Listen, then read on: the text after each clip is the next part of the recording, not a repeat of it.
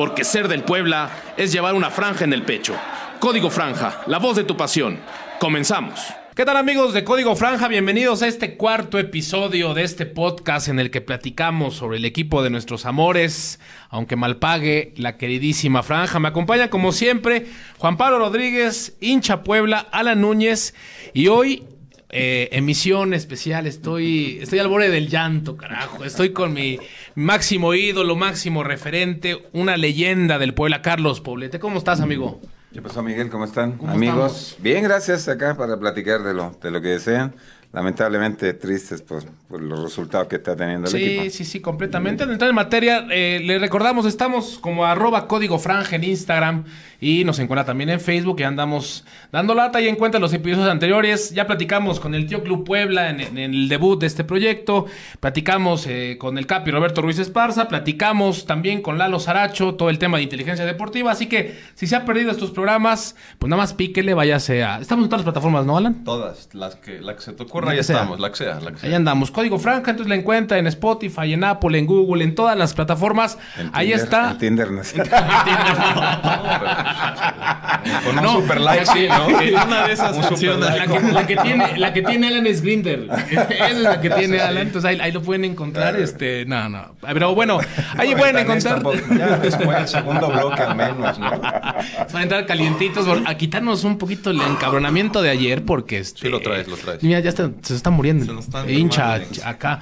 Este, bueno, ahí nos encuentra en redes, ahí búsquenos y, y bueno, ahí pueden encontrar los episodios anteriores. Pero bueno, estamos grabando evidentemente este programa después del. Lo planeamos, ¿no? Este, Búfalo, para, para platicar después del partido contra América, antes de contra Santos, con un panorama pensábamos que podía ser mejor, pero ayer lamentablemente en- se juntaba el hambre y las ganas de comer, como dicen, y nos llevamos otra derrota, ¿no? ¿Cómo lo viste? Sí, bueno, una eh, fecha reprogramada por el, inicio que le perdonaron a... Bueno, no le perdonaron, le dio la posibilidad a América y a Monterrey por la cercanía que habían tenido con la final. Y se nos juntó en esta semana el partido de ayer contra el América y, de- y del Santos. Y lógicamente, después de un par de derrotas, pensábamos que esta semana iba a ser muy importante, que ojalá se dieran los resultados. Eh, indudablemente quedamos muy amargados, eh, a pesar de que se dio un muy buen primer tiempo, creo que es lo mejor que le he visto Sí, al- sí, sí, al lo equipo mejor, lo en mejor. este torneo.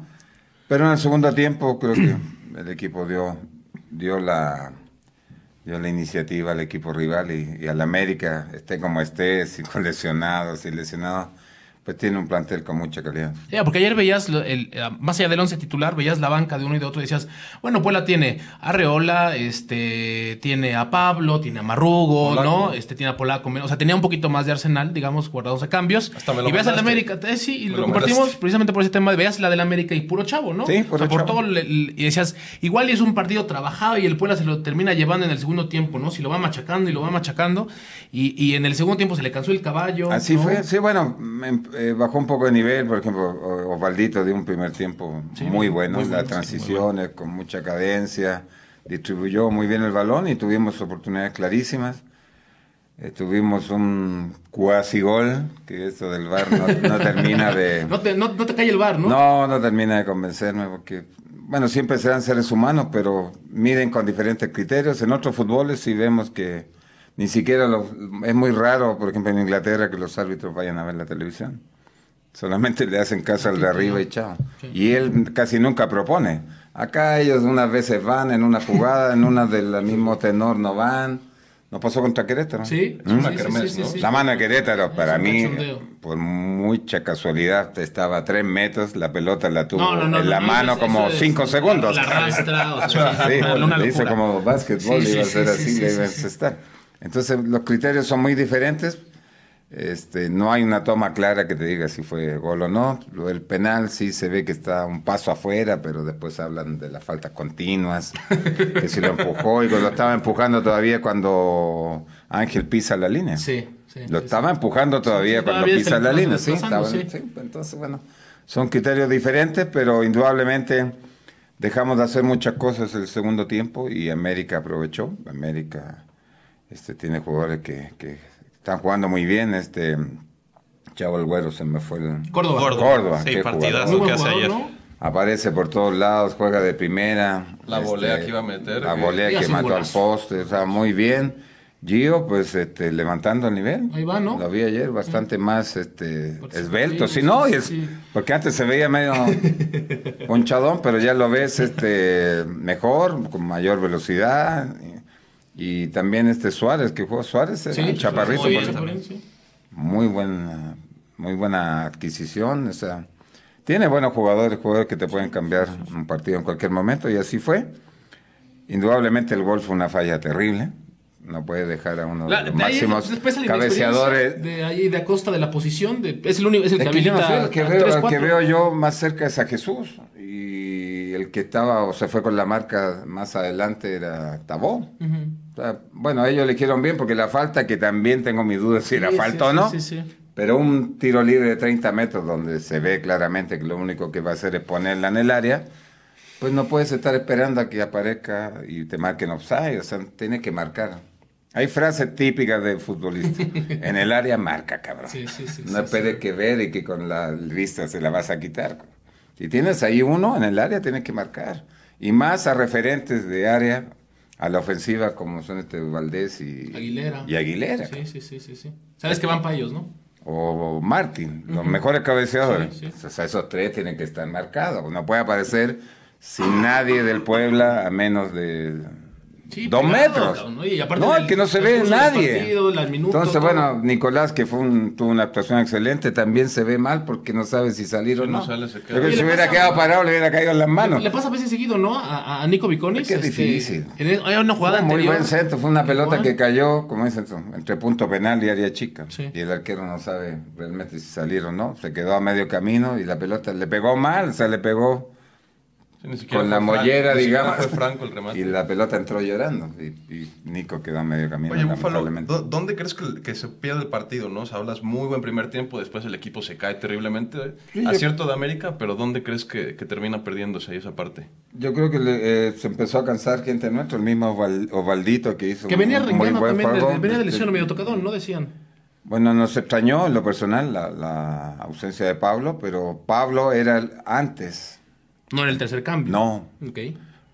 no era el tercer cambio, o sea, ya eran muchos los espacios y recorría muy fácil este, las transiciones el América y Pablo te hubiera entrado, aparte de marcar mejor en media cancha, te da tranquilidad para jugar un poco más. Porque dejamos de jugar, entonces caímos en lo de siempre. Tenía una pelota a costa y se la daba a Nico para que Nico empezara a, despe- a despejar. Y Ángel, pues, con esa torre, mm, es buen cabeceador, pero no es su máximo. Pero no es- no es Él tiene una movilidad, ejemplo, claro, ¿no? O sea- para competir. Entonces, ni peinaba ni ganábamos los rebotes, entonces le empezamos a ceder el- la pelota al América. y Terminó, creo que con un mejor segundo tiempo y él tuvo la capacidad para hacer un gol y se llevó los tres puntos. ¿Tú cómo lo viste, hincha, ayer?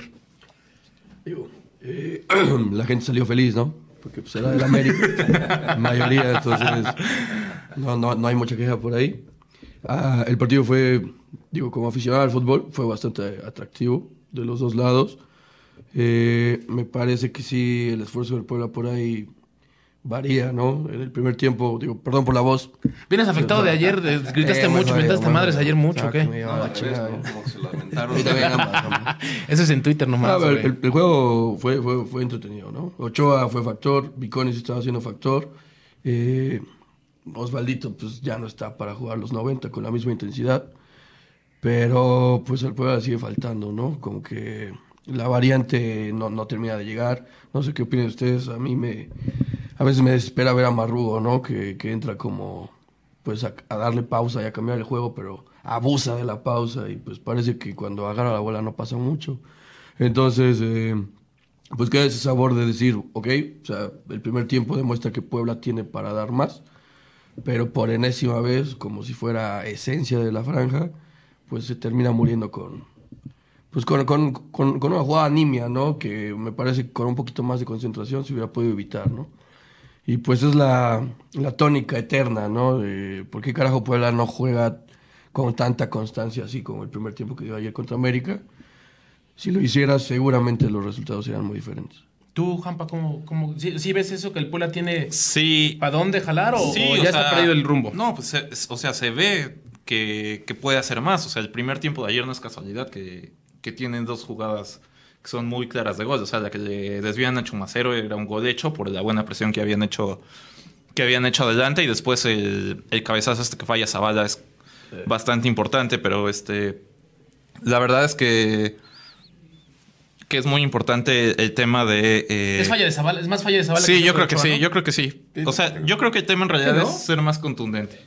Yo creo- ahí, ahí tú cómo lo viste. No, tú te, te metes con todo y balón, ¿no? Ahí la, la, la- la empujas, metes a Sí, Ochoa. porque y- es una de las cualidades que tiene Jesús y no conecta de la mejor manera. Y le da tiempo a recuperarse a, a Memo, que sí hizo una muy buena parada, típica de él, sobre la raya. Sí, sí, sí. sí, él sí. es muy bueno tapando ahí bajo el poste. O sea, te acordabas mucho el tema del- de la de contra Brasil, ¿no? En el Mundial, Neymar, ¿no? eh, O sea, ahí más o menos. Esta fue más fácil, sí. pues. Sí, sí, sí. Pero no, no, es un portero que tiene muy buenos reflejos, pero sí, el cabezazo no fue ejecutado de la mejor manera.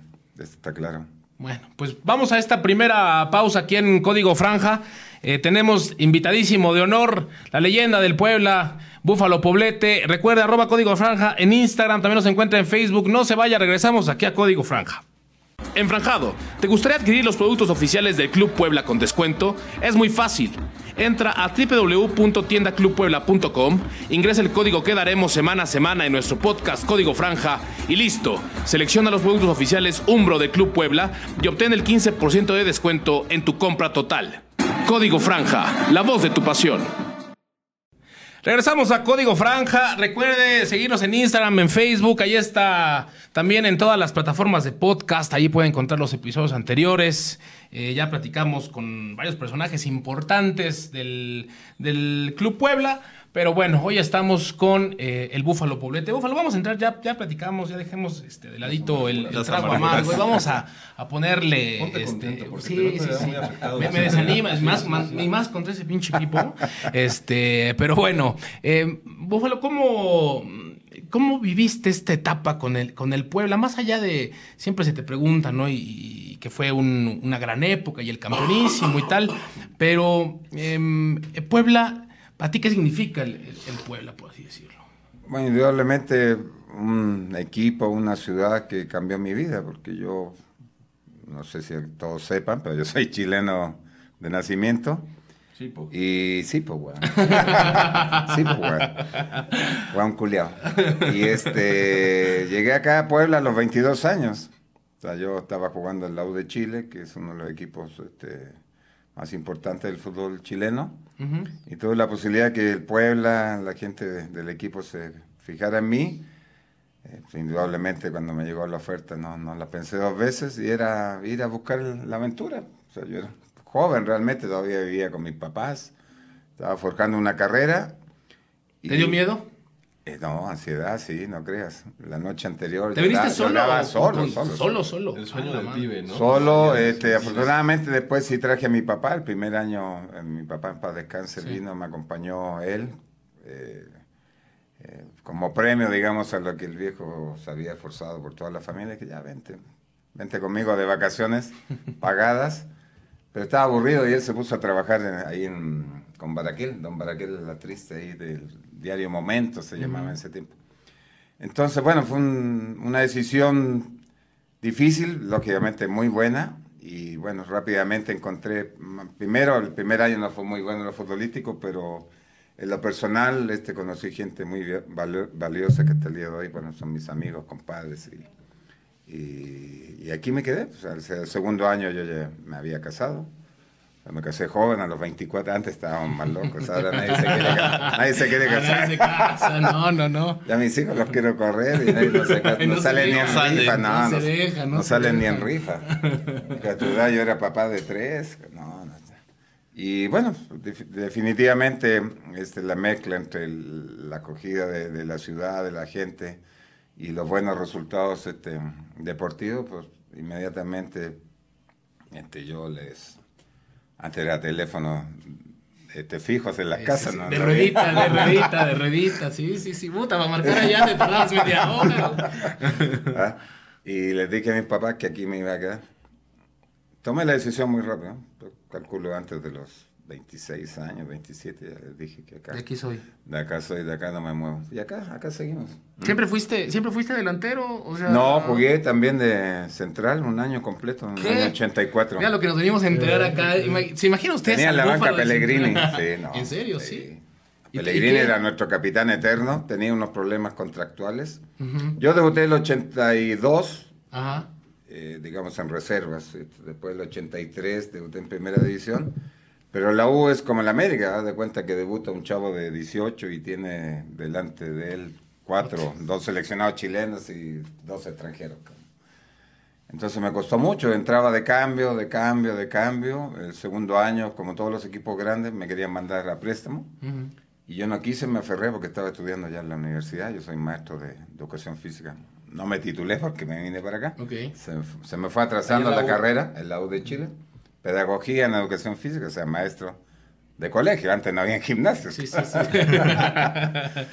Y me aferré, dije, no, acá me quedo. Y un día estábamos entrenando, no había un central para completar una interescuadra. Y el, el entrenador me dice, ¿quién quiere jugar de, de central? Y dije, yo. Puta, yo, yo en el ¿no? colegio no. Yo en el- ahora sí que en el barrio jugaba de centro delantero y en el colegio jugaba de central. ¿Y qué te gustaba de o por qué te...? o Son muy parecidos, son muy parecidos. No, yo pedí la oportunidad para hacer el interescuadra y empecé, y empecé a agarrar confianza. Y no me vas a creer, pero es el segundo partido como titular en mi vida profesional fue el lateral derecho.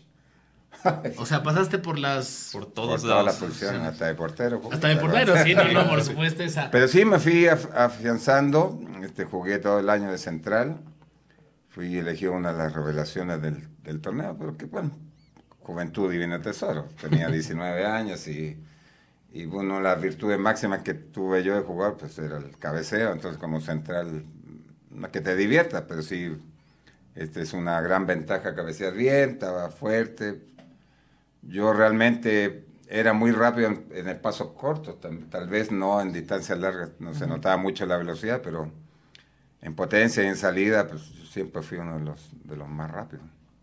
Entonces jugar de defensa, pues, a mí sí me gustaba mucho.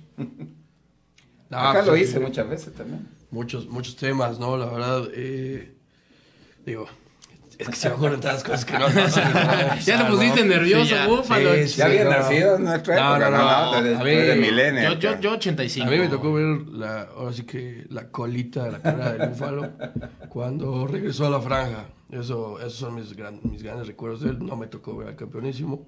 Claro que, pues, digo, todos sabemos quién es. ¿no? O sea, es, es como la gran referencia del Puebla históricamente, ¿no? Ahora, en Y- este inicio que te cuesta trabajo, este... Agarrar la confianza también es, es complicado, ¿no? Sí, porque era, había una dinámica en el club que el club pertenecía al gobierno, tenía una promotora, el presidente era don Rodolfo Udif y estaba ahí metido don Ángel Palou, en paz descanse los dos. Y el entrenador era Hugo Fernández. Y realmente él manejaba todo y había una casa club donde te obligaban, te obligaban literal a los solteros a vivir en la casa club que estaba ahí en la 43 Poniente, en la Huechotitla entre 3 y 5 sur. Ok. Y bueno, al principio bien, ahí vivía Alfayo Cruz, vivía Mendiburu, Tito Echeverry, Rubí Valencia, Everardo que era casado pero no se traía la familia y vivía en la Casa Club, Mario Limón, Daniel Corral, muchos chavos que de esa época y que estaba muy padre, pero en el momento que yo ¿Pero me traje a mi papá, no, muy bien, la Casa Club se comía bien, es un- esas casas antiguas de, de esa colonia de Huechotitla De- de- grande, sí, sí, sí, casa grande, con jardines padrísimos. Buena comida, o sea, estábamos bien, pero yo cuando me traje a mi papá, pues lógicamente me fui a, a vivir con él en un departamento acá en La Paz, en la 13 Poniente, en la esquina, contra esquina del Americano, donde hay una hora, está lleno de serigrafías en una esquinita ahí. Le dices vacaciones pagadas, pero vente Sí, a la vete, casa. no, vente conmigo, no. Ah, sí. No, pero el viejo me tenía que cocinar. Oye,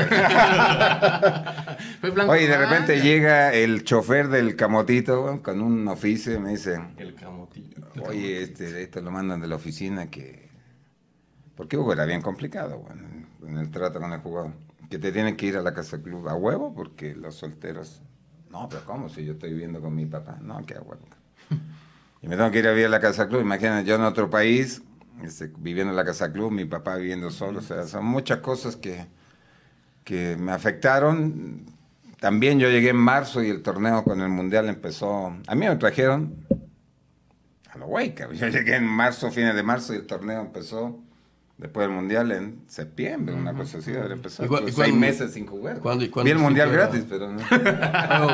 Este, ahora sí ya se me ocurrieron las preguntas. No, este, digo, hoy, hoy comparas el nivel de, de la liga mexicana con la, con la chilena y pues arrogancia aparte creo que la mexicana igual hasta No, queda más parada, ¿no? Pero sí. quizá en el pasado no era así, por el roster internacional primordialmente, ¿no?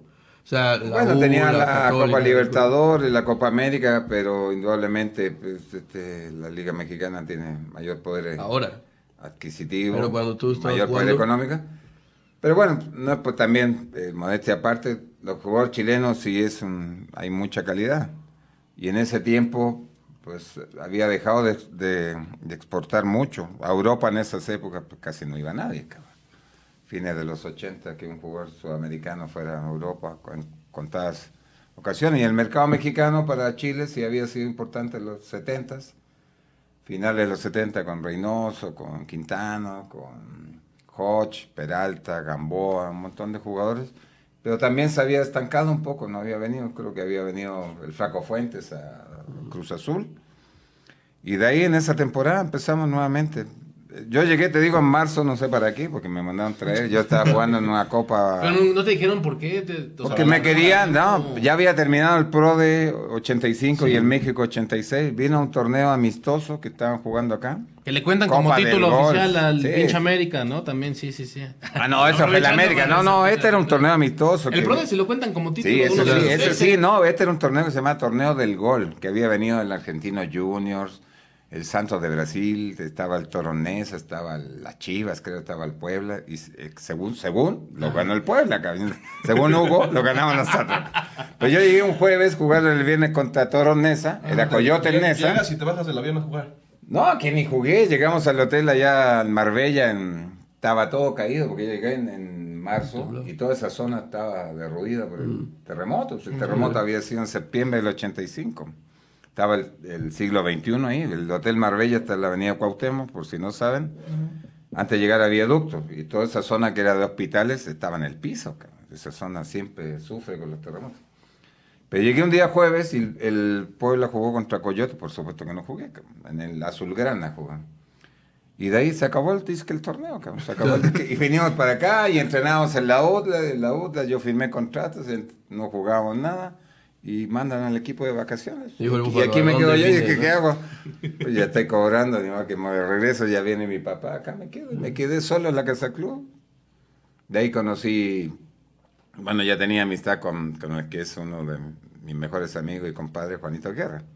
Ahí tenía su marisquería, que ya no existe, y la Villa del Mar, la 16 de septiembre con, con la 43, atrás de los helados danesa. Ah, los míticos daneses, así como no. Es- Danesa a mí me tocaron los 33, danesa. No, no, no, A mí todavía de- me tocaron danesa, danesa y en 33, Bing y de venían eso, los, sí. en los caquitos de fútbol Sí, americano. exacto, sí es historia. Esas eran, esas eran mis Sí, porterías, sí, esas eran mis porterías para jugar, ¿no? Sí, no, no. Y ahí, bueno, por eso te digo.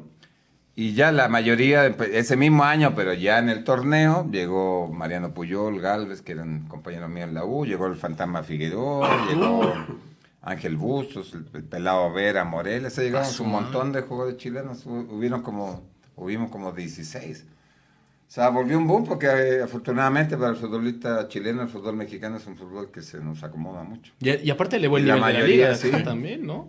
No, han venido grandes jugadores chilenos, han venido, bueno, el Pony, este, y- eh, Ivo Basay, Reinaldo Navia, el Bambán ya llegó de regreso, pero, Pero ya- Pero le, le la alcanzó, alcanzó todavía para ser campeón. Sí, sí, sí, ¿Mm? sí, sí. Entonces, este, gracias a Dios, el fútbol mexicano es un fútbol que se nos acomoda mucho. A pesar de que el fútbol chileno, por ejemplo, yo veía eh, eh, la diferencia, pues, el fútbol chileno antiguamente en nuestras épocas era muy- se caminaba mucho. Entonces yo cuando llegué acá decía, no, sea, aquí, ¿cómo corren? Y cuando lo empecé a jugar te das cuenta que el futbolista mexicano, si, si tiene algo, es, capacidad física. Son muy resistentes físicamente hablando, entonces corren todo el partido. Ya el nivel del fútbol chileno ha subido mucho y lo- los métodos de entrenamiento desde que llegó Bielsa, cambió como que el chip. No le toques ahorita- ese vals aquí. Ah, No, ese- maestro. Se de pone a maestro, llorar. sí, maestro. llora. de alegría. Papá, papá. Porque Bielsa y después San Paoli cosechó todo lo que empezó Bielsa. Sí, exactamente. sí, Él le tocó ya, digamos, ¿no? El Y la maduración de, de todos esos chavos de esa generación que pues, lamentablemente se está acabando. Ya no, sé Sí, qué. sí, sí. Y no se ve claro. No, y ahorita, por ejemplo, que llega, este, llega Valdivia, ¿no? Por ejemplo, Sí, ahorita claro. que... Ah, jugadorazo. Digo, a pesar de la edad, pero te va a dar... o sea, No, jugadorazo, ¿no? que él, él era un jugador muy caminador, digamos, tampoco era un... Sí, un 10 antiguo. Es, Sí, eh, el no defiende nada, pero te va a poner el toque de magia. No, ¿no? cracks, cracks. este, Bueno, Alexi ni se diga. Digo, pero más allá de Bielsa, o sea, también el nivel del, del jugador chileno. pues, Sí, digo, o sea, ahí por sí, ejemplo, Sí, siempre ha sido el alto. que, el que jugó contra, contra Pachuca la final de la Sudamericana, o sea, todos eran cracks en Colo Colo, ¿no? Ah, el era- chupete, bueno, bueno, el chupete, se nos olvida el chupete. Estaba Mati Fernández. Que era el No, capo. Alexis. Mati Fernández y Alexis. Y Alexis, Alexis. esperando. Y Qué bueno que ganó. Pachuca, sí. Era- Salía a gritar los goles. A la antigua sí, que gane cualquiera, claro, menos. Colo Colo. pues, Oye, ¿te, te tocó enfrentar a, Colo Colo en la, con, con el Puebla? En la, No, con- justo con me habían vendido a mí. Yo me había ido al Cruz Azul y yo quería porque habíamos sido campeones de la Copa, la Conca. Champions, ¿no? Se llamaba CONCACAF ujú. antes. Es un partido muy este, rústico ahí en Trinidad y. Tobago, así como las películas de, ¿cómo se llama? La de Michael Douglas cuando llega, bueno, cuando llegabas a los aeropuertos llegamos a Trinidad y Tobago y gallinas, así como las películas. Y llegó Jack Warner a buscarnos, iba pedo. Ah, sí. El pedo, pedo, pedo, pedo. Y jugamos la final, porque el partido de ida lo jugamos acá, y no me acuerdo cómo habíamos, creo que habíamos goleado, después me dicen que quedamos 3-1, no me acuerdo. Pero jugamos en un est- estadio de cricket, o sea, estilo inglés, colonia inglesa, o sea, la tribunita ahí nomás, la cancha había llovido, llueve siempre ahí, era puro barro, y había una pista de ceniza, cuando no era tartán, había tartán, y puras sillas de plástico, y ya sabe, todos con sus gorritos esos de lana, y todos quemándole las patas al diablo mientras estábamos jugando. Y se dijo, no vamos a ganar, nos van a matar de acá. Después, como les da para abajo, nada más, perdieron y estaban felices. Pero nadie salió a cambiar. Pero literal así, amigo, literal. De película, de película, cabrón. No, ahora no podían jugar ahí, cabrón. No, ya han cambiado muchísimo. No, las- sí, las sí, cosas. pero fue increíble. Al programa, decíamos, en esas épocas de siempre tiempos este, anteriores fueron mejores. Sí, pero, no, muy folclórico. no, no. Todo. sí cree, sí cree que eso, que el fútbol de antes era fútbol. y Ah, no a lo mí me ahora, ¿no? encantaba el fútbol. Digo, no lo vi, ¿no? Pero, o sea, te imaginas pues ese folclore, ¿no? Que, que hoy ya pues, profesionalizado tanto, pues ya no se ve, ¿no? De alguna Era manera está bien. profesional, pero veía cosas todavía. Eh, Bueno, nos tocaba los viajes más complicados. En los aviones solamente era para Guadalajara y Monterrey. Todo lo demás eran camiones, entonces te comías. Bueno, y Ciudad Juárez nos tocaba. Para llegar a Ciudad Juárez tenía que hacer escala en Hermosillo. Había uno que salía de acá, que hay una línea que ya no existe, que era como vino con. Va, Aero California. Ajá. Entonces bajaba en Hermosillo, y de ahí se seguía Ciudad Juárez. No, unos viajes eternos, cabrón. Eternos. Oye, cuando, cuando sales del Puebla y- y te das para Cruz Azul, o sea, fue algo que tú... Consensado, consensado. Mira, nosotros, este, la verdad, con don Emilio y Arturo, este, solamente palabras de agradecimiento, más la familia Rivera, todo, todo lo que conformaron esa directiva, pues fue una directiva ganadora, ganadora al 100%, y la verdad, este, fue una época, económicamente hablando, muy buenas. Pero cuando fuimos campeones, bueno, firmamos unos contratos maravillosos, pero lamentablemente la plata empezó a escasear. En la 90-91 no terminamos de, concretar todo eso y para la 91-92 este, ya la cosa venía medio en picada, pues se fue el Mortero, se fue Marcelino, se fue el Chichero, se fue el Chepo y nos quedamos, bueno, Pablo en paz descanse, de los que jugábamos más se quedó Robert y me quedé yo. Más Gerardo que jugaba poco, este, volvió, le dio más bola al Sigi, Sigifredo. Sí.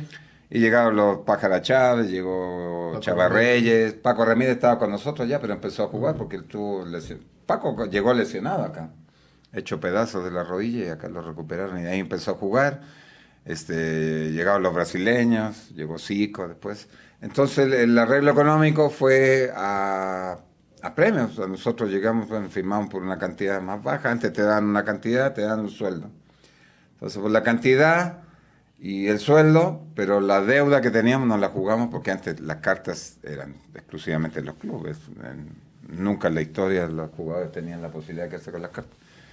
Entonces este, quedamos que a final de temporada nosotros nos íbamos a quedar con la, con la carta. Yo me quedé con el 70% de mi, de mi carta, del valor. Entonces era una apuesta. Si tenías una buena campaña y te querías ir, pues tenías la posibilidad de vender más cara tu carta y recuperar lo que te habían quedado de ver, porque si no debía dinero. Yo Entonces, que- afortunadamente fue una campaña muy buena en lo personal, que llegamos a la final con León. ¿no? Entonces yo llegó una, una oferta al Cruz Azul, pues, como dicen ahora que te llega una oferta de la MLS por Pizarro o al. Chicharito, pues, digas que no. a ojos cerrados. Claro, Entonces muy hablada. ¿Representante ¿O tú te manejabas solo? A mí me trajo Carlos Hurtado, este, estoy eternamente agradecido, y él fue el que me llevó a Cruz Azul. Incluso ¿y qué tal? ¿Te gustó? No, ¿O extraordinario. Yo, yo le iba a? Cruz Azul, en Chile, Ajá. porque ahí jugaba Quintano. Y Quintano era uno de mis ídolos, del lado de Chile. Tuve la fortuna después de ser compañero con él. Le iba y era lo poco que conocía. Yo después la conocía porque aquí había jugado Sangüesa, que era. Nelson había sido campeón acá, pero Nelson era de la Católica, era del otro equipo, de los Fresas. Y el Tata, Gustavo, que también era de la Católica, que, que estaban acá, era lo que conocía, no conocía más de. Ah, y el Chaplin Ceballos, que también había jugado en Chile, que tuvieron la fortuna de verlo, ese era idolazo, qué jugador. ¿No tuvieron la fortuna de verlo ustedes? ¿no? ya no. No, no, que jugaba allá en Chile la rompió. Era extraordinario. Y el verlo, tuvimos la posibilidad de verlos otra vez cuando le hicimos el, el homenaje a los del 82-83. Entonces era más o menos lo que sabía de Puebla. Pero Cruz Azul también estuvo un año, un equipo muy complicado, mucha grilla, mucha grilla, la verdad interna, pero es un equipo modelo. Yo, la verdad, me da una lástima que, O sea, no es nada más de que lleve tanto. años. No, de siempre. Pues hay mucha gente que opina, se preocupa mucho del exjugador, de la gente, el- el- la cooperativa, la verdad, un, un modelo. Bueno, que ahora le están cayendo, que siempre hay, hay yayas en todos lados, pero un club extraordinario. El primero donde yo ni firmé contrato. Fue todo de palabras, o sea, firmabas Ah, un pero, papelito, pero nunca. no, pues ya en ese tiempo allá fue la primera tarjeta de nómina que tuve. Este es un, un tema interesante, ¿no? El, el de- el Búfalo habla muy bien de Carlos Hurtado, cuando en realidad Todo lo no, es- eso no- Es que mira, vamos a hacer una, vamos a hacer una cosa. Carlos Hurtado. Para que haya una tranza o un mal movimiento, no es solamente una persona. Claro. Claro. Tienes que prestar. Hay dos, mínimo, tres, la mayoría de las veces. Pero son un, Pues sí, un chingo, ¿no? un chingo, Sí, sí. entonces, sí, pero no es un secreto. Claro, o sea, claro, comprabas, no sé, a mí me, habrán, me compraron disque en 70 mil dólares de esas épocas, que lo hayan vendido en, en 100 mil o 200 mil, pues al jugador realmente no le interesa. po. Yo ya. Porque no- en ese tiempo no tenías porcentaje, no, no, para el futbolista era la muerte, no tenían ninguna ventaja de nada. Entonces te vendían en lo que querían y ya ellos se repartían la lana y tú llegabas a cobrar lo que te habían dicho, más el porcentaje que tú le das a tu, que era el 10, no sé, ahora creo que ya le dan el 15, cabrón. Entonces ganabas 10, le dabas un peso, este cabrón. Ganabas sí, le dabas 10. De, por eso te digo, da una ficha más tu sueldo. Entonces yo con- él agradecido totalmente, el ¿Y cómo te padrino de mi boda. O sea, en esos... en Yo esos- veníamos de la selección chilena, de un torneo que jugamos en Indonesia. Puta, en ese tiempo había que darle la vuelta al mundo. imagínate. 35 horas. Sí, ahorita ¿verdad? Era- existía Panam todavía. Santiago, Buenos Aires, Miami, Los Ángeles, Singapur, Yakarta. Y de regresa, puta, y jugamos un torneo de la Copa Independencia en Yakarta, puro equipo occidental, nosotros, eh, eh, oriental, perdón, nosotros éramos el único occidental y salimos campeones, gracias a Dios, le ganamos a Corea del Sur y tuve la fortuna de meter el, el gol en la final. Ese no sé si está reconocido por la FIFA, pero creo que fue el primer torneo, o el único que había hasta que ganamos la Copa América, un torneo oficial de Chile, de- como selección chilena. Entonces regreso, era la misma bola, pero pasamos en vez de... Ah, primero era por Tokio, Tokio, Singapur. De vuelta pasamos por Hawái y pasamos por Los Ángeles, porque Los Ángeles era donde se distribuía para todo el mundo. Y ahí ya estaba jugando México los moleros. Se estaba preparando para México 86. Pero no estuvo tan molero. Estuvo Bulgaria, México, Chile y el Corinthians de Brasil. Entonces, un empresario ahí amarraron y nos quedamos a jugar un, cuadrangular ahí con México. yo venía lesionado del, del torneo, un problema de ciática que siempre me... Entonces no entré jugando contra México. Decíamos ganando 1-0 y nos empata Hugo Sánchez con su típico gol que se avivaba en el tiro libre. Cuando estaba el arquero poniendo la barrera, él la tiraba, cabrón. Y gol, cabrón. Y nos hizo después un gol Luis Flores. Y yo entro de cambio. Y también los árbitros gringos en esa época eran más malos de lo que son ahora, cabrón. Y se va un compañero solo y se pasa a Pablo dentro del área. Y Pablo estaba jugando Pablito Larios, le hace un penal clarísimo. Clarísimo. Y esa interferencia de... Y 15 viene yardas. bien. Oye, y ese que me le voy al árbitro y entre mi inglés, que gracias a Dios eh, sabía un poco, le empecé a insultar. cabrón. Llevaba dos minutos en la cancha y que me atrás. expulsan, cabrón, me expulsan. que no mames, cabrón. Debut internacional.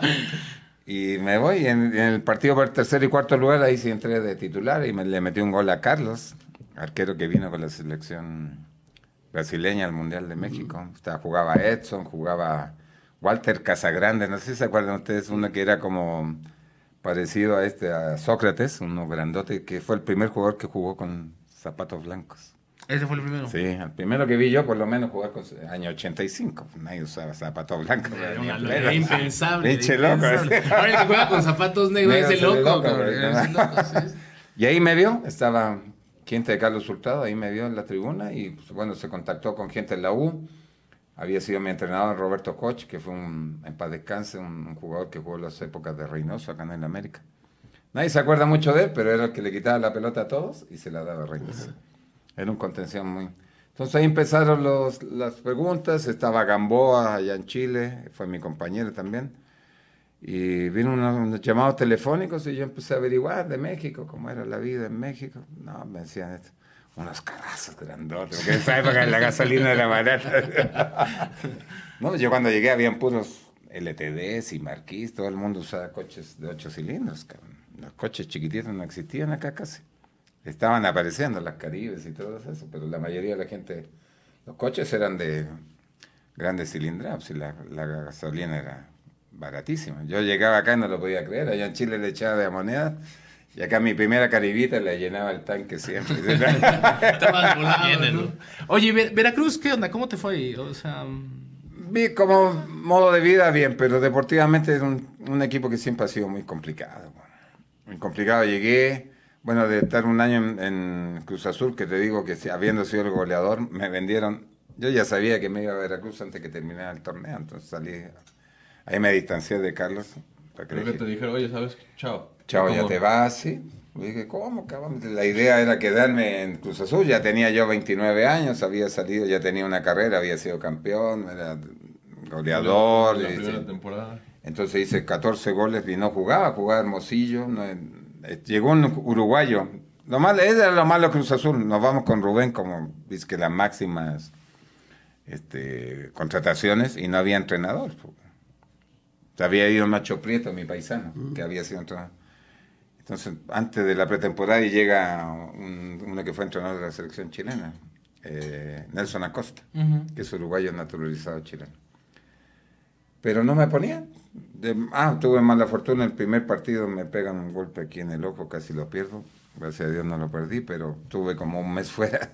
Y ahí me, fue, me costó, me costó. Después este, fue un desastre, lo cortaron y ahí debutó el Ojito Mesa. Pero Ojito le daba más tirada a Carlos, a Hermosillo. Y yo fui el goleador sin haber sido titular. sin la mayoría sí. participación. Entonces, que te vendan al Veracruz, le dije, no. Entonces, con Carlos la idea era, aquí nos vamos a retirar, Cruz Azul, ¿cuánto tiempo? Y todavía sigue aguantando, cabrones. Por años, güey. Sí, sí, sí. No, hay una institución modelo, la verdad que... Como cooperativa, por ejemplo, nosotros íbamos a Jaso y tú éramos, éramos cooperativistas, o sea, cobramos... Tú allá tienen un súper en Ciudad Gótica que le digo yo, ¿conoces Jaso, no? No, no, Es no. hermoso, un pueblito chiquitito, pero no hay nada, no hay ni cine, nada, nada. Ahí está la planta de cemento.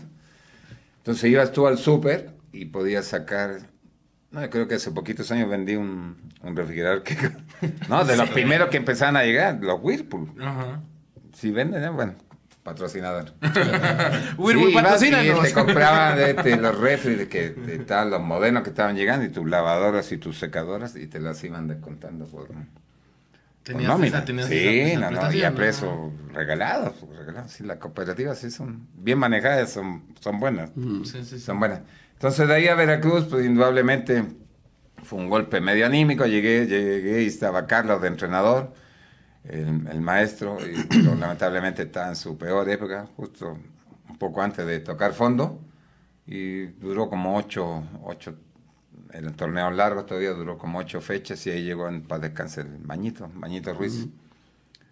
Excelente persona, pero como buen uruguayo, ultra defensivo. cabrón. Entonces los nueve para jugar con los uruguayos es un sufrimiento. es difícil. A mí la verdad nunca se me acordó. Ninguno de los uruguayos que tuve, ni Hugo, ni Acosta en Cruz Azul, ni el Maño, porque son muy defensivos. A ver La qué verdad, agarras, muy ordenado. No, tú marcando al contención, así literal. Centro delantero, no te preocupes de esto, la defensa. Marcando al contención. No te das las piernas, ves, sigue hasta donde va y después llega arriba de meter goles. no, no, no. Pero como modo de vida familiar, maravilloso, ¿no? Veracruz. Y tu- tuve la fortuna de vivir en- ahí en Villa Mocamba, enfrente del World Trade Center, que eran... Vivía en el octavo piso, parecía que estabas en Beverly Hills. Era cuando estaba creciendo esa zona. Sí. Un octavo piso, unos departamentos maravillosos de mármol, así con vista al mar, alberca abajo, no, no. Es, la verdad, para vivir es extraordinario. La gente es muy amable, familiarmente muy buenas amistades, pero es un- una plaza difícil. Yo ya tenía mi, mis tres hijos. La, mi hija nació del paso de la mudanza después de Cruz Azul a Veracruz. Carla tuvo acá la Monza y a los 15 días ya estaba en- en Veracruz. Entonces, este, para ellos el estilo de vida es muy padre, para los niños, pero digo, para jugar, a mí en lo personal, yo era un jugador, o soy una persona que suda mucho. Y nosotros jugamos a las 4 de la tarde, cabrón, 4 de la tarde, puta, un calor. cabrón. 105 No, no, no, y antes no había Gatorade, pero bueno, antes eran las bolsitas de agua. Entonces a los 10 minutos ya tenía como 10 bolsas de agua, tenía una panza Todo así. Ya parecía, ya No, parecía había la noche, bebidas isotónicas, literal, las más que hacían algo, te echaban agua con sal, cabrón. No, no. Eso ya- los sueros que eran asquerosos, cabrón. No, no eran intomables los sueros de antes. No existían ahorita para las crudas estos de coco y demás. Pobre gente que estudió tanto y ese es para... Y todos se los toman para la cruda. Vamos a una pausa aquí en Código Franja antes de que me corra mi productor. Eh, recuerda, estamos en Instagram, en Facebook. No se vaya, estamos con el Búfalo Poblete. Enfranjado, ¿te gustaría adquirir los productos oficiales del Club Puebla con descuento? Es muy fácil. Entra a www.tiendaclubpuebla.com, ingresa el código que daremos semana a semana en nuestro podcast Código Franja y listo. Selecciona los productos oficiales Umbro del Club Puebla y obtén el 15% de descuento en tu compra total. Código Franja, la voz de tu pasión. Regresamos a Código Franja. Estamos con el Búfalo Poblete. Recuerda, estamos en Instagram, en Facebook. Nos pueden encontrar en todas las plataformas de podcast. Ahí los episodios que ya han ocurrido aquí en Código Franja, el Tío Club Puebla, Capi Ruiz Esparza. Platicamos con Alos Aracho sobre el tema de inteligencia deportiva. Y hoy estamos con el máximo goleador de la franja, Carlos Poblete, el Búfalo. Y ya platicamos de, de, de tus aventuras por otros equipos que no fueran del Puebla, pero evidentemente, este pues hay, hay, hay episodios que te marcaron como jugador del Puebla, ¿no? Más allá de los campeonatos, los títulos, eh, la gente que te dirigió, los compañeros. ¿Con quién llevabas mejor en, en- en el vestidor? Bueno, con todo, yo creo que soy una persona muy. ¿Eras el fiestero? ¿Eras el- Afable. No, No. soy, soy una persona tranquila sin decir que soy un santo, pero. sí, como en todo. Habíamos buenos asados, muy buenos asados. Esos Sí, sí, no, asados. ¿verdad? De la buena época, cuando no habían celulares. sí, lo normal, acababas aquí en el Cuchés o acá abajo en el Cuchés, que era la única que había, o había un, un bar que era de Don Emilio también, en el Chale China Poblana. Ah, bueno, ese Era el fue- restaurante de moda que se comía muy bien y aparte tenía el, el bar que después se llamó El Camote, que ya les tocó creo que a ustedes. ¿no?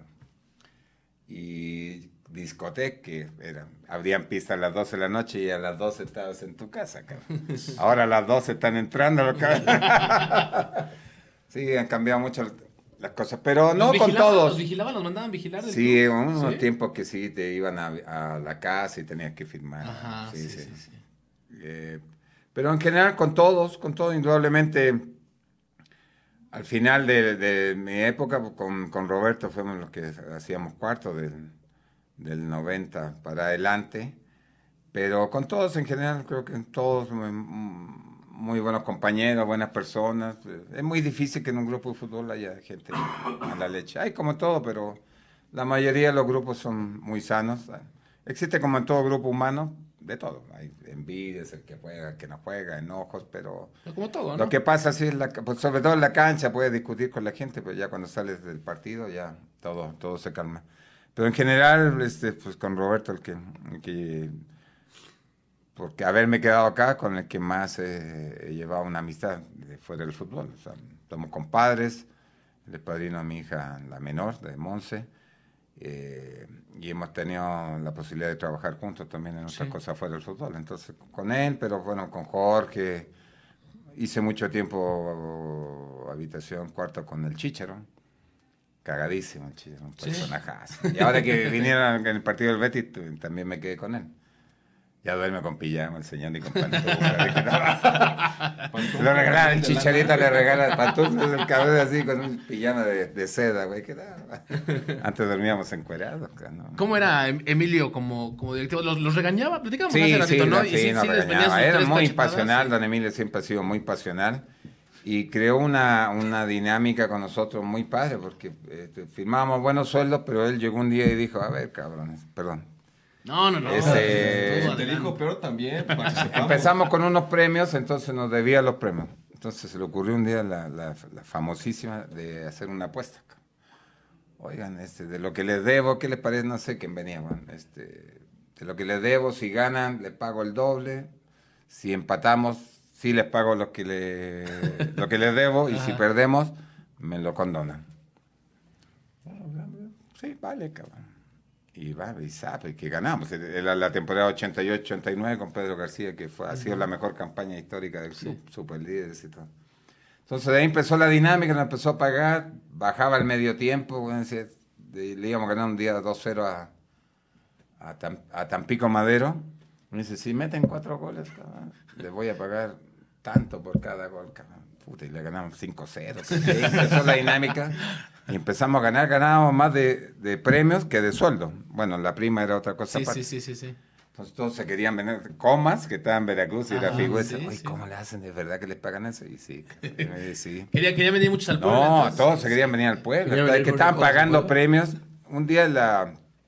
No sé qué equivalencia, no soy bueno para los números, pero un día fuimos a jugar en un partido histórico que yo tengo gratos recuerdos por cosas familiares.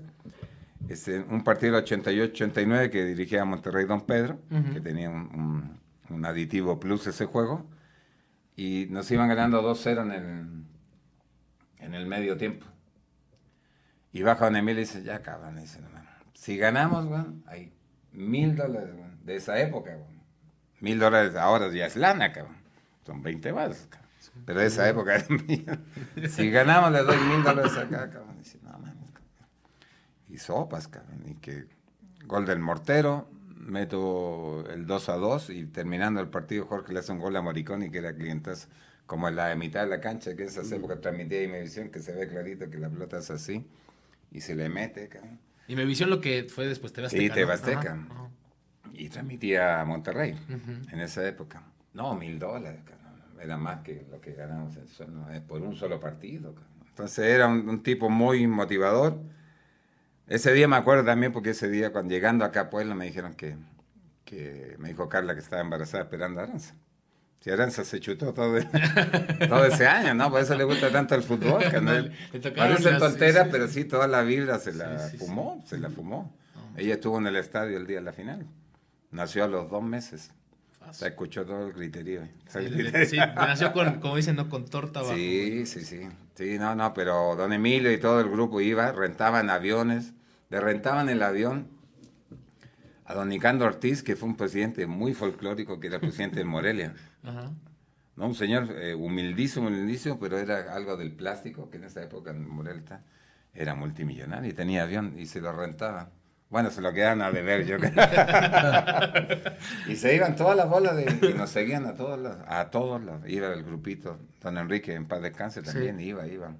Arturo, te digo, todo, toda la gente iba y nos acompañaba y siempre Es más, cuando fuimos campeones, este, llegó don Emilio y antes se estilaba, no, si pasamos los cuartos de finales, tanto, si pasamos ese final, tanto, y si somos campeones, tanto. Digo, no, no, no, cabrón, a mí no me gusta, a ganador o nada, cabrón. Pues a ganador. No, si somos campeones, ahí tienen, sácatelas, cabrón. Bueno, pues a jugarse. Y fuimos campeones y se tardó en pagar, pero ahí saca. ¿Y Teba tienes contacto con él? Sí, ahorita? sí lo veo. Sí, mucho.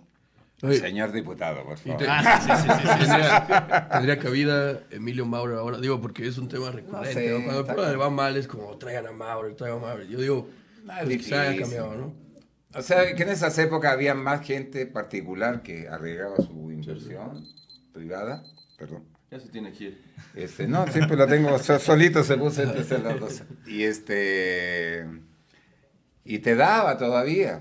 Pues, lógicamente contra la América nunca ibas a poder competir, pero los demás, bueno, América y Cruz Azul eran en esa época los que tenían más lana seguras. Los demás, Morelia, Monterrey, medio en la universidad, los Tigres eran una porquería en esa época, no tenían a Cemex atrás, que, pues, era un equipo malo, Tigres. Sí, sí, sí, completamente. Hasta hace muy poco Santos. también, o sea, No tenía nada, o Sí. sea, y el- ustedes el iban a Puebla- jugar contra Tigres y era puta, los, De ganar. los, los manquitos, ¿no? No, era un equipo, había sido campeón el- con Milok, pero sí, sí, sí, no hasta tenía descendió esa- antes que el Puebla. Sí, sí, sí, completamente. Descendió antes que el Puebla. Y ya teniendo lana, un poco más de lana. Entonces era más factible competir, pero ahora ¿cómo compites? Y yo no creo que haya ningún, bueno, ya tres familias, bueno, en Aine no, pero Paquito Bernard y los Chargoy pues vieron comprometido su patrimonio familiar. Sí, ya es difícil que te, que te avientes, ¿no? A perder dinero a lo... Entonces si un Emilio vez para dirigir algo, pero... Como guía, como... Sí, pero para que vaya a poner dinero. no. Y es que aparte siempre, no sé, lo platicábamos, ¿no? Hace ratito, este, eh, Búfalo, el, el tema de siempre que salen estas, eh, este mal paso que ahorita, por ejemplo, está teniendo el Puebla, que no se esperaba, ¿no? Imaginábamos un escenario distinto. Eh, siempre es el tema de que regrese Emilio, y es que si había jugadores antes como Aravena y Poblete y no sé qué, y, y creo que también eso termina termina siendo, incluso hasta pegándoles a ustedes, ¿no? O sea, tampoco les hace como un favor, ¿no? ¿O tú cómo te sientes cuando lees eso? Que... Incómodo. Sí. Sí, pues después vas al Twitter, ah, que bueno, ni like le pone para decirte, bueno, se está candidateando, contra, se sí, está candidateando. claro, Más encima claro. yo trabajo dentro del club. Sí, sí, sí. Y siempre he sido muy prudente, y re- pero yo sí tengo la intención, la idea de algún día dirigir, pero de manera este, con mayores condiciones, digamos. Claro. El equipo, no lo escondo. Y respetando a Juan, de respetando al profe Mesa o al que esté enfrente, pues si uno no tiene ilusión de mejorar en su trabajo o de aspirar a lo máximo, que es para mí pues, tener la posibilidad de dirigir al pueblo. Un torneo, por lo menos algo, algo te digo, no como bombero que lo he hecho mil veces. Eh, que también no es Y dirigió la 20 y esperando oportunidades, dirigía Lobo. Que con la nunca 20 te llegan. en su campeonato, digo, pero dice contra Pachuca, pero bueno, Pachuca. No, que Pachuca un tenía al Chucky, al Chucky en la sí, banca, sí, creo sí, que sí, está sí. el Chucky y el Guti. ¿Qué fue, No. 2015 eso? 2014. 2014, sí. No, increíble, increíble etapa. Pero también dirigí a Lobos en primera A y también lo califiqué. Y estando acá, y me fui con Rubén a Santos. Y cuando ya había firmado en Santos, me hablan del Puebla. Estaba el profeo y dice, no, que Sí. profeo. Y, digo, estoy allá, bueno, toda mi vida he estado allá. Y cuando me voy para otro lado, me mandan llamar. Y hizo un, Puebla Atlas, ¿no? Un Puebla Puebla Atlas y Puebla Querétaro malísimo. Nada, que el equipo era muy El pinche Querétaro no le ganaba a nadie. No, no, no, no, mi equipo, el Puebla, ese equipo sí, estaba muy sí, mal armado. sí, sí, sí, a, Abelaira, lo puso uno al. Bufo le dieron al Puebla con Abelaira. No, no, no. Que se le ocurrió ir a declarar pendejadas allá Ah, ¿sí? a Argentina, Sí, sí, ¿no? Y que Sí, Jesús sí, lo sí. borró, lo cortó. Sí. Después una cagada, qué. Ah, no, no, regresó, no, no tenía tan presente. un central peruano, ¿no? Que se termina expulsando. No, estaba Herminio Miranda, el Paraguay. Medio- perdón, No, perdón, sí, estaba Miranda. Huila. Agut. Ah, Huila. Ah, que ese Estaba el, partido... el chavo, sí estaba el chavo sí ya, estaba empezando, sí, Contra- estaba Flaco Juárez, estaba Lo salva Al- Chucho, Aldo Polo. donde, donde yo cotorreo, estaba ah, Aldo Polo. Aldo. Polo. Mames. Estaba Di Mayuga, Ya se está violentando. estaba Damarcus Beasley, sí, Mayor. era, Chávez. era el que más o menos, ¿no? Chávez, más ¿no? o menos, estaba Chávez, Yair. Jesús Chávez.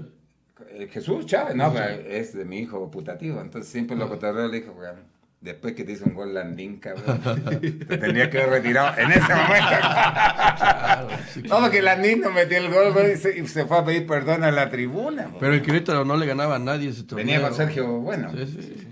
Y le digo, Con el teacher. Jesús, güey, te metió un gol, te dio a la, a la chingada, porque aparte lo chocó y se va solo y le pega de derecha y le mete el gol al, al monstruo. el monstruo. El monstruo. Entonces ya después pasando el tiempo le cotorrea a Chávez y dice, no, después de esa jugada te tendrías que ver. Es que realmente si hacemos Acabó un viviendo, análisis, ¿verdad, o sea, no puedes comparar ese plantel que llegaste a tener tú con el que actualmente tiene el, el- el Puebla. O sea, vaya, ha habido un incremento, obviamente, de lo que platicamos en programas anteriores. O sea, esta plantilla da para, Sí, da para que algo hay, más, hay sí. inversión, ¿no? No es lo que... Vamos a a ver estos chavos uruguayos que yo les tengo mucha fe, les tengo mucha fe. ¿Ya ¿saben los viste? A Luis, no, no los Ah, no, he pues visto. no, están en, en Sudamérica. Perdieron en- ayer contra Brasil, creo, antes de- Eh, a Jaquín, yo le tengo mucha fe a Luis. Jala- Un jugador jala joven, sí. lamentablemente se lesionó. eh, Ay, un partido bueno, amistoso que no, no venía el caso. Él se quiso meter, le dieron chance y se jodió. Pero es un jugador joven con de mucha calidad, tiene velocidad, que nos falta mucho en la central. Eso no es ningún secreto. Completamente. Es una defensa Muy lenta. lenta, sí, lenta. Lenta e improvisada. también. Bueno, ahora sí. Bueno, Jesús, medio en línea de tres. Nunca lo había visto jugar en línea de cuatro este, como central. Pero bueno, yo creo que hay cosas interesantes a futuro. Sí, es indudablemente un mejor plantel y esperamos que, que se gane. Que se gane mañana. Eh, ¿Qué piensas sobre esta cuestión que reclama mucho de aficionados de que el equipo no es lo que era antes, o sea, en esencia? Hay que comparar estas cosas. Yo dioses, no me- sí, no, nosotros tuvimos la fortuna de, de vivir la mejor época y eso no se puede esconder. Pero que te anden comparando es, es algo incómodo y que la gente ya... No, no que se olvide, los equipos tienen historia y es un- para mí eternamente agradecido porque desde que llegó esta nueva directiva por lo menos ya me regalaron una playera. Te- te- te- te- Ya me cuando te- todavía estaban los mucho chargoy, tiempo. sí, el Rambo eh, bajó y me dio una playera y unos dulces típicos poblanos. Y se reconoció a los dos campeones, se les ha reconocido y la idea es seguir. Indudablemente los malos resultados eh, apagan un poco lo que hace la gente de marketing la- y, mi hija, bueno, no es que mi hija también está trabajando ahí, pero le echan una ganas no, y increíbles. no es un- no es y la gente se da sobre ellos, sobre Rogelio, que no tiene nada que ver en lo deportivo.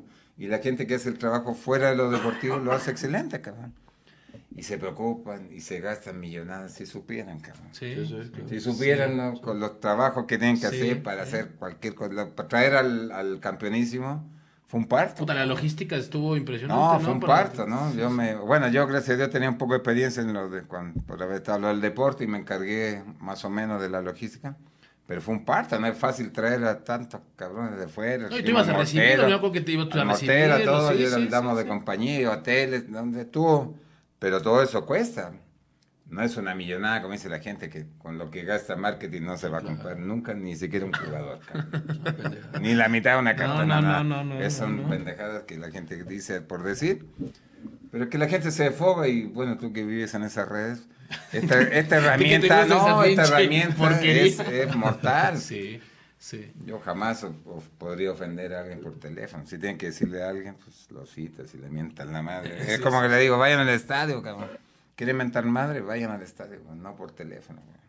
Están en todo su derecho. Que aparte sucede que cuando ya están enfrente, no. No, no, ya no, nos achicamos, ¿no? Si están en todo su derecho, pues, eh, en la platea está claro. pues, si tú estás encabronado con la directiva, te volteas con el ramo, con Manuel, que siempre están ahí, los que estemos. pues, yo estoy transmitiendo al otro lado, si me quieren mentar la madre, yo también estoy. Se, se dan la vuelta. Pues se da la vuelta, porque antes, por ejemplo, a Mejía Barón, yo me acuerdo que estaba con Mejía Barón ahí en el parque de la directiva, era el secretario técnico, no, la gente se da vuelta y le ventaba la la madre con todo.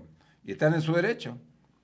Es parte, aparte, Es parte estás de curado de espantos, ¿no? Dices, puta, que estoy Ah, vivo, no, son, son claro. como las llamadas a misa. Bueno, al Búfalo, ¿Cuántos ¿quién, le- años? quién le va a meter su madre al No, Búfalo? los estadios rivales salías a- antes del partido y estaban todas las Como en todo ese estadio.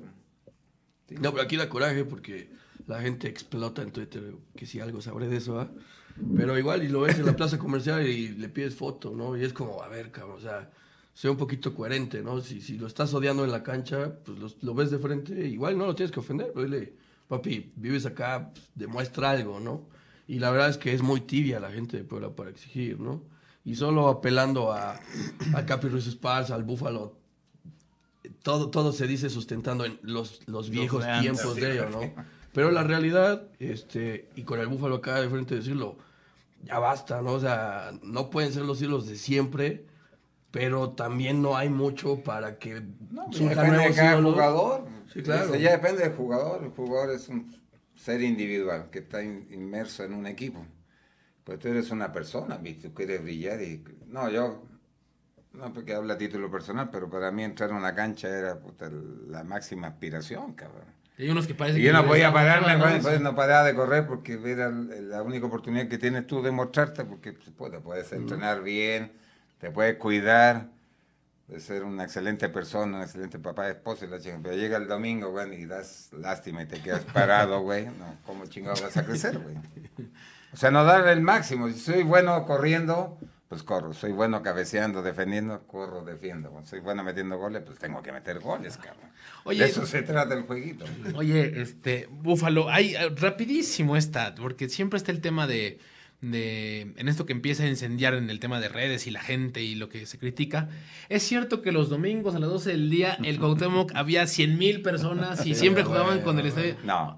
Ahí está, ya déjense de joder, por favor. O sea, Había mucha gente, sí. había mucha gente, bueno, mucho tiempo con los de Chile fue lo último. Ajá. Pero bueno, con los torneos Con eran o menos, largos, ¿no? sí, Este- con los torneos largos, este, no, no siempre se llenaba. Sí, había muy buenas entradas. La mejor época que vivió fue la 88-89, Ok.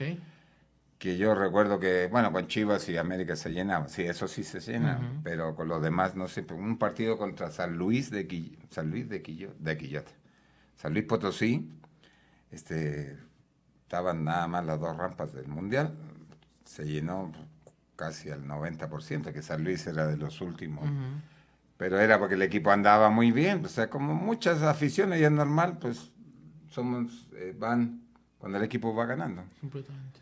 Incluso, Pero- mira, si ustedes se acuerdan, perdón, Sí, sí. este, No la final no de... su nombre, que si no- ese lo van a todos- Ya me andan quemando. Ustedes vayan a los videos nomás. Final Sí. de Copa contra Tigres. Tigres, no Tigres. El estadio no se no, sí, no. Oye, pero tú. Porque subieron un poquito los precios, entonces la gente nos castigó. No iba a decir yo. de- Pero era- No llenó, era la final contra Sí, Tigres. carajo, no, El Búfalo es de la U de Chile y la U de Chile se lo estaba cargando la chingada el pasado. Y la cancha tenía gente. Llena, ¿no? O sea, es Son la otras diferencia. son otras pasiones. No, la gente de la U es increíble, increíble. Sí, estábamos por descender y el estadio a media semana un partido, no sé qué, que empataron al final el estadio. Bueno, le han bajado la capacidad, pero deben caber 50 mil personas. una Antes cabían 80, sí. Bueno, y el, perdón, en este, el- el- la liguilla, el primer partido también contra Corregaminos, tampoco se llenó. O sea, ya, era ya hasta que están embaladitos y para la final, Sí, entonces. ya, ya- bueno, contra Pumas llenó y la final ni se diga, Pues sí. pero sí, iba gente, pero a mí el, el- el jugar el domingo a las 12, no, nunca, no. Destrozando mitos con el Sí, búfalo, qué Poblete, bueno, chinga. bueno. Iba, iba más gente indudablemente que la que va ahora, pero era por los resultados, se animó que no fuera, era un horario familiar. la- la- el fútbol se ha desarrollado de la mano con la modernidad y ahora el fútbol, pues lógicamente hay muchísimo más dinero circulando y te tienes que regir por cosas que van más allá de lo deportivo. Aquí también hay mucho más. Y es en todo el Y mundo, tiene sí. con qué competir el fútbol. Ah, bueno, ahora Exactamente. hay gente que la- no le ha tocado vivir los éxitos deportivos como los chavos y este, pues tienen más plataformas. Pues me, que mejor me quedo en la casa viendo el béisbol y veo el fútbol por el teléfono. Sí, no veo una Lo veo por película, la- veo sí. Netflix, veo- sí, claro. Sí, hay ma- ma- mayores plataformas por donde ir al partido y ya. Pero esperamos que la gente vaya. A pesar de todo, ayer que había mucha mucha huila, se ve bonito el, el estadio. Se ve bonito, lleno, pero de amarillo, Un ¿no? estadio hermoso, güey, quedó precioso. Con los arreglos estos sí quedó fregón y da, da tristeza ver. Porque sí, bueno, estos 10 mil, 15 mil que le pusieron de más sí lo hizo más difícil de llenar, Mucho cabrón. más. Que haya es muy difícil tener un, o sea... Es que ya los estadios, los estadios hacen más chicos, sí. sí, sí. No sé si lo hubieran cerrado así las, las rampas estas, ¿no? Que quedan muy bonitas, hubiera quedado Sí. igual, pero sí, cincuenta y tantas mil personas. Es que no es solo Puebla, porque tú No, vas ese a ver los partidos de la América, sí, sí, sí, no. Sí, sí, El sí, único bicho raro es Tigres, cabrón. Sí. Que eso Y es Rayados. como raro. Y rayados, que son los No, únicos. pero ni rayado. Pero venden todos los abonos, ¿no? Pero No, los ni vende, lo- pero no pero van, no no van. van. Ni Torreón llena, ni, bueno, San Luis, bueno, Cancha cuando chica, van, Atlas, no, no. Digo que tiene, yo la verdad... Ni día que- Chivas llena. No, no, Chivas que va a Entonces, llenar. Entonces no es un mal exclusivo del pueblo. Probablemente suma que el equipo no ande bien, eso está claro. Pero no le vayas a decir eso a la gente porque... Ah, se, se- se enojan, se enojan. Bueno, vámonos a una a otra pausa. Estamos con el ya ya no sé qué creo que llevamos como tres horas de programa. Está delicioso esto. Vámonos a una pausa aquí en Código Franja y regresamos. No se vaya. Enfranjado, ¿te gustaría adquirir los productos oficiales del Club Puebla con descuento? Es muy fácil. Entra a www.tiendaclubpuebla.com, ingresa el código que daremos semana a semana en nuestro podcast Código Franja y listo. Selecciona los productos oficiales Umbro del Club Puebla y obtén el 15% de descuento en tu compra total. Código Franja, la voz de tu pasión. Regresamos a Código Franja y bueno, este, lamentablemente el tiempo apremia, ¿no? Eh, y, y ya nos, ex- nos extendimos, pero está quedando un muy buen programa, Búfalo. Muchas Sí. gracias por haber... por Ahora haber me enseñan cómo verlo porque yo soy Sí, este baby boom. Me dijeron que- ok, Boomer, ¿no? No, me reí Navidad, estoy hablando con mi sobrino. Dice, ¿qué es eso? Nadie sabe, lo buscamos hasta en Google y no, que baby boom, que de esa época cuando nacieron. que la chingada. Somos los nacidos, ¿tú qué es los baby boom? ¿De dónde? ¿De qué? Eh, el- pues los nacidos en 50, 60, ¿no? Posguerra, ¿no? Posguerra, sí. Pero ¿por qué baby boom? Ustedes son los milenios. No. Ah, eh, Pero sí soy medio picapiedra. pues. Lo normal nomás. Lo normalito. Lo normalito, pero Oye, podcast y eso no tengo idea. Dices que te gusta, te gusta la idea de, de poder dirigir eh, No, siempre, siempre. siempre. Y digo, ya lo has Es que lo trae uno en la sangre. Este, Sí. Yo, eh, mi mamá fue profesora de educación física y eso como que lo trae uno en la sangre. O sea, el- la Lo pedagogía, la le enseñan la docencia. Me ha ido muy bien trabajando con niños, la verdad. Es un trabajo. Yo dirigí en, en Puebla la segunda, terceras. En Lobos fui auxiliar de todos, en Puebla también dirigí segunda, pero y dirigí la 20 y es siempre tuve muy buenos resultados. Tengo la fortuna ayer vi al buen Oscarito Jiménez. ese, Sí. Nosotros lo trajimos a Sí, Lobos de, sí. de Ciudad Juárez. Nosotros debutamos ahí Lobos. Nos da gusto que ¿eh? mucho, sí, mucha gente vaya creciendo bajo tu tu, Tu cuidado, alero, tu sí, abrigo, tu cuidado, sí, lo que le pudiste enseñar. Otro hijo que anda dando vueltas por ahí que yo siempre lo quiero meter acá, pero no se dejan, es Edu. Claro. Al- Edu al Pérez, sí, el buen en- Edu. en Sí, metiendo goles. Hay muchos, estuvo Lerica Álvarez, Carlitos Ortega, que tuvo la fortuna de, de jugar, debutar ahí en, en Lobos, son gente que tenía mucho futuro. Lamentablemente no han tenido la oportunidad porque el fútbol es como la vida, las oportunidades pasan, se dan, hay un montón de circunstancias. Eh, también hay otros mitos que sí hay mordidas, pero la fuerza básica, pero para debutar en primera división eso de que pagan y la chingada, no, eso no existe. Un entrenador no se va a jugar su carrera por, Por debutar o por... sí, por debutar gente, no, no, eso no, no existe. Te están jugando tu trabajo Otro mito. día a más, Ya día. llevamos varios mitos. Bueno, Sí, si hay gente que en básicas Habrá quien se pero pues no, solamente en en- básicas se engañan y hay mucha gente que vende humo. o sea, redes Llegó porque mete lana. Exactamente. Ya todo el mundo. Y si no llegas, no, es que Hay me una, pidieron una 100 mil. frase muy buena que decía el, el difunto Mañito Ruiz. En la cancha, niño, decía, no hay ni hoyos ni árboles. Ahí nadie se puede esconder. Nadie. nadie. La cancha no miente. El malo ¿no? es malo, el bueno es bueno, y el que viene jugado la va a pagar, y el que anda bien va... No, ahí nadie se puede esconder, cabrón, nadie, nadie. Completamente. ¿Cómo sería Y ahora menos porque ya usan esas No, hombre, no, que- que se- Si yo corrí, profe, no, mira. GPS. ¿Cómo sería tu equipo? ¿Cómo te- serías, serías este, me- medio Yo jugaba en la precavido? 20, la última oportunidad que tuve de dirigir, jugaba con 5-3-2, Ujú.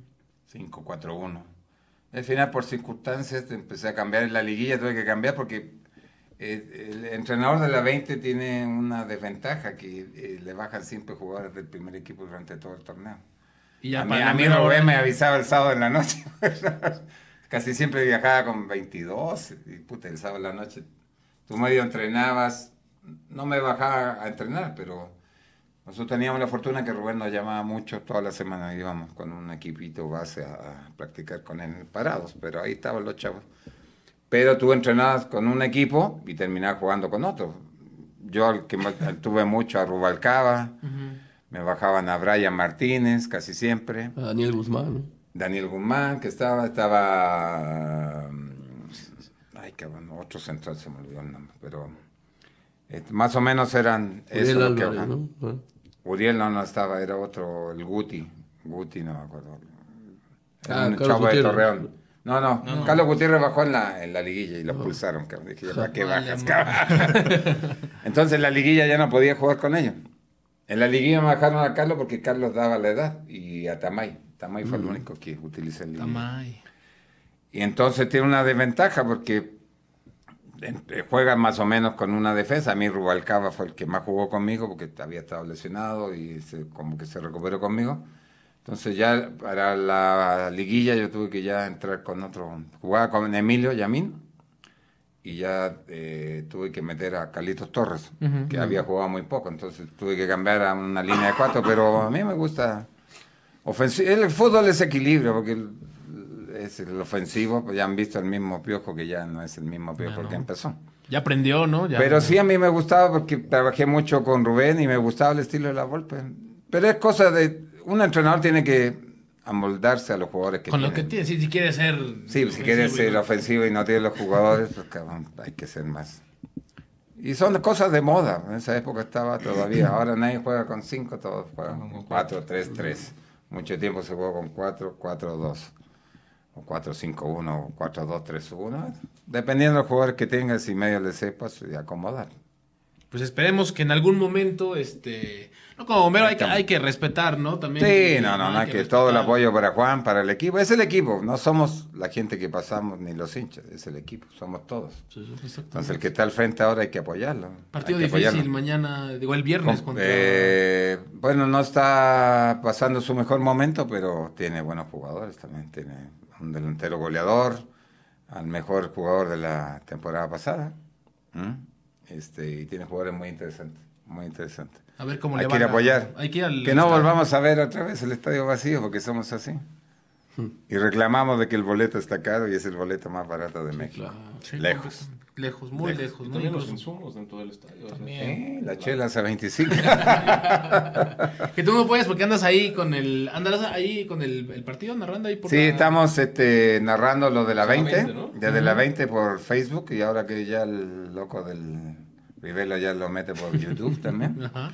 Y en la transmisión del primer equipo por la 96.1 y por el- la aplicación del Puebla también. Y creo que por YouTube también. También va. Sí, ahí estamos ahí con José Manuel, con Manolo Frausto, con este Polito Aguilar Polito. y con... Ay. Ya nos libramos del muerto de Alfredo González, ¿ya? No, ahí está, ahí está Alfredito González. No, ya despáchalo. Despáchalo. Ya, despáchalo, ya. Bueno, mi querido Búfalo, muchísimas No, gracias, por ustedes, haber estado amigo. acá. No, No, no, a la orden. Cuando ojalá y podamos seguir charlando, ¿no? No, Este, con gusto, a la Nos aventamos un programa eso. de tres horas. Es parte de mi chamba también. Promotor. Bueno, pues ahí está. Juanpa, muchísimas gracias. Muchas gracias, eh, Búfalo. Muchas gracias No, por un venir un eh, placer. y por compartir las anécdotas con nosotros. Así es, hincha, este, ya más tranquilo, no, tú Ah, ahora que te- me encantó, me encantó el programa de hoy. Qué bonito escuchar al ídolo pues, desmentir, No, ¿no? gracias. desmentir y pues las anécdotas, invitar a la gente a la cancha. Si eres abonado, ve con la del Puebla, no jodas, por favor. Ah, sí, porque ayer era mucho abonado con la del América. Sí, Pero bueno. Pero pues Ah, gracias. eh, Está bien. Alan Núñez, gracias. No, gracias a ti, Búfalo, encantado No, de tenerte por acá. Todo el mundo decimos siempre lo mismo, ¿no? Qué chingón tener al Búfalo y buen programa. Yo estoy al borde- yo, yo- yo estuve- me contuve el llanto durante esta más de una hora, pero bueno, este, no sé, recuerda que estamos arroba código franja en Instagram, nos encuentra en Facebook también. Aquí estuvo con nosotros el Búfalo Me Poblete. faltaron varias anécdotas. Faltaron varias, ¿no? Hay que, hay que Hay que repetirlo. Hay que repetirlo. Pero ya lo repetimos ya con unas chelas, ya El más tranquilo. El anecdotario del Búfalo Poblete, ¿cómo no? Muchísimas gracias. Nos escuchamos en el próximo episodio de Código Franja. Porque ser del Puebla es llevar una franja en el pecho. Código Franja, la voz de tu pasión.